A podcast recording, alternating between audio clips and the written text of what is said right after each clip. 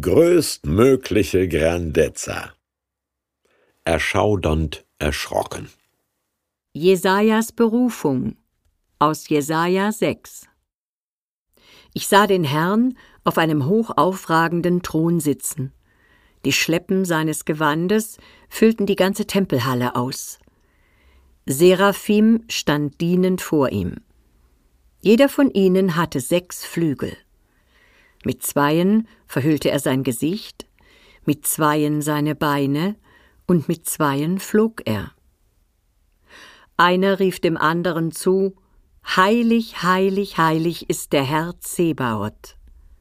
Sein herrlicher Glanz erfüllt die ganze Erde. Sie riefen so laut, dass die Türschwellen im Tempel bebten. Das ganze Gebäude füllte sich mit Rauch. Da sprach ich Wehe mir, ich bin verloren, denn ich bin ein Mensch mit unreinen Lippen und lebe in einem Volk mit unreinen Lippen. Und doch habe ich den König, den Herrn Zebaoth, mit eigenen Augen gesehen. Da kam einer der Seraphim zu mir geflogen. In seiner Hand hielt er eine glühende Kohle. Die hatte er mit einer Zange vom Altar genommen. Damit berührte er meine Lippen und sagte Wenn ich jetzt deine Lippen berühre, ist deine Sünde verschwunden und deine Schuld vergeben. Dann hörte ich den Herrn sagen Wen soll ich senden? Wer will unser Bote sein? Ich antwortete, Hier bin ich, sende mich. Er sagte, Geh und sprich zu diesem Volk, hört nur zu, doch kommt nicht zur Einsicht, seht nur hin, doch erkennt nichts. Denn der Herr wird die Menschen weit wegführen, dann wird das Land einsam und verlassen daliegen, selbst wenn noch ein Zehntel darin übrig bleibt, wird das Land wieder kahl gefressen. Es geht ihm wie einer gefällten Eiche oder Terebinte. Sogar die Triebe, die aus dem Stumpf wachsen, werden wieder abgefressen. Doch der Stumpf bleibt. Er ist wie ein heiliger Same, aus dem Neues wächst. Was war das Großartigste, das Sie je gesehen haben? Polarlicht in Lappland, die Wasserfälle von Iguazu, den Mount Everest im Morgenlicht oder eine überwältigende Bühneninszenierung mit tobenden Symphonikern und Melodien zum Niederknien?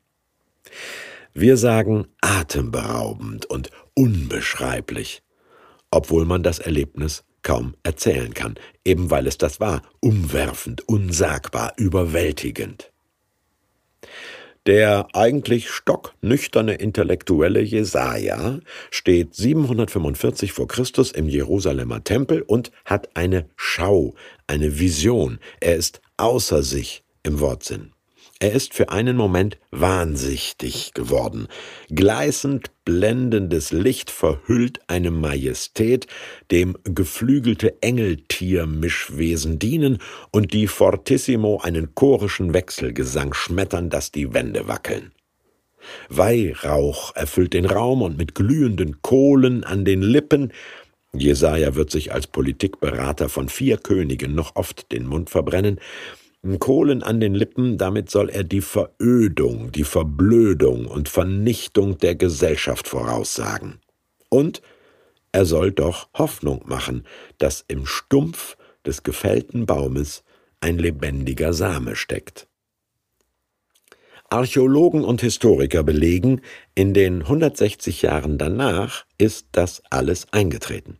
Im Jahr 586 vor Christus zerstören die Assyrer Jerusalem und schleppen die Juden nach Babylon. Jesaja hatte lebenslang vor zweifelhaften Bündnissen mit den Großmächten der Zeit gewarnt, hatte zu Respekt vor der Heiligkeit Gottes und zur Treue gegenüber seinen Geboten aufgerufen. Die geballte Grandezza seiner Berufung hatte ihn zu einem pessimistischen Patrioten gemacht, könnte man sagen. Die ersten Christen 700 Jahre später, meinten, Jesaja hätte den himmlischen Christus gesehen. Auch mittelalterliche Mönche bezogen sein Bild von den Trieben, die aus dem Baumstumpf wachsen, auf Jesus und dichteten Es ist ein Ros entsprungen, von Jesse kam die Art von Jesaja eben.